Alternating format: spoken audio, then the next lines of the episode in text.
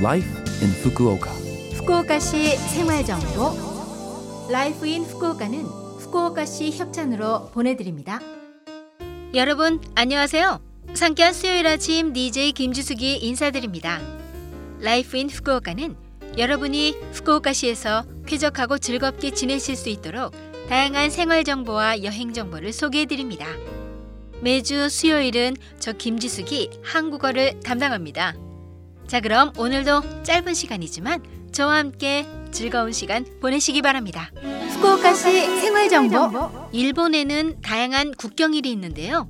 그 중 하나가 8월 11일 산의 날입니다. 산을 접할 기회를 갖고 산들에게 감사하는 날로 2016년부터 시행되었죠.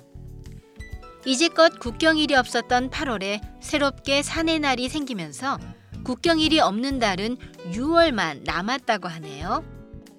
올해는 신종 코로나 바이러스의 영향으로 2021년으로 연장되었지만 도쿄 올림픽, 패럴림픽이 개최될 예정이었기에 산의 날은 8월 10일로 이동했으니 주의하세요. 후쿠오카시 생활 정보. 일본 정부가 지급하는 지급금 10만 엔의 신청 기한은 8월 31일입니다. 4월 27일 현재 후쿠오카시에 주민표가 있는 분께 후쿠오카시에서 신청서를 송부했습니다. 반드시 기한까지 신청하세요. 궁금한 점은 전화로 상담하실 수 있습니다. 전화번호는 092-401-0826 092-401-0826입니다. 월요일부터 금요일 오전 9시부터 오후 6시까지 영어, 중국어, 한국어, 베트남어, 네팔어로 상담하실 수 있습니다. 그리고 Love FM은 지급금에 대해 소개하는 5분 방송, Life in Fukuoka 특별 방송, 5분이면 알 수 있는 특별정액 지급금을 현재 방송 중입니다. 한국어는 매주 수요일 오후 1시 53분부터입니다. 여름철 붉은 불개미와 붉은 등거미, 푸른 점 문어 등 독성을 가진 생물에 주의하세요.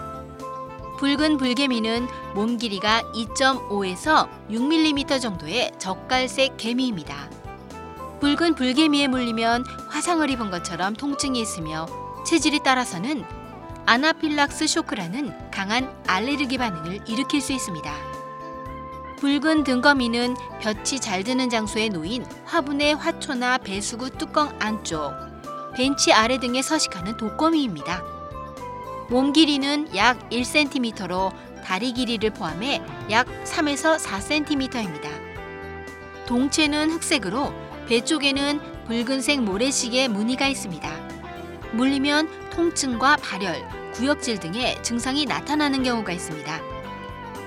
붉은 불개미와 붉은 등거미를 발견하면 맨손으로 만지지 말고 시중에서 판매하는 살충제를 뿌리세요. 물렸을 때는 곧바로 병원에서 진찰을 받으세요. 푸른점 문어는 하카타만 안팎에서 발견되며 몸 길이 10cm 미만으로 자극하면 푸른 고리 무늬가 몸체에 나타나는 특징이 있습니다. 복어와 같은 맹독성으로 물리면 최악의 경우 사망할 수 있습니다. 물린 경우에는 입으로 독을 빨아내지 말고 손으로 독을 짜낸 후 곧바로 병원에서 진찰받으시기 바랍니다. 후쿠오카시 생활정보 이번 주 Life in Fukuoka 한국어 어떠셨어요? Life in Fukuoka는 팟캐스트로 언제든지 들으실 수 있습니다. 그리고 블로그를 통해 방송 내용을 확인할 수도 있으니 Love FM 공식 홈페이지에 Life in Fukuoka 페이지로 놀러 오세요. 시원한 바다가 떠오르는 곡으로 골라봤습니다. 원곡은 쿨의 대표적인 히트곡인데요.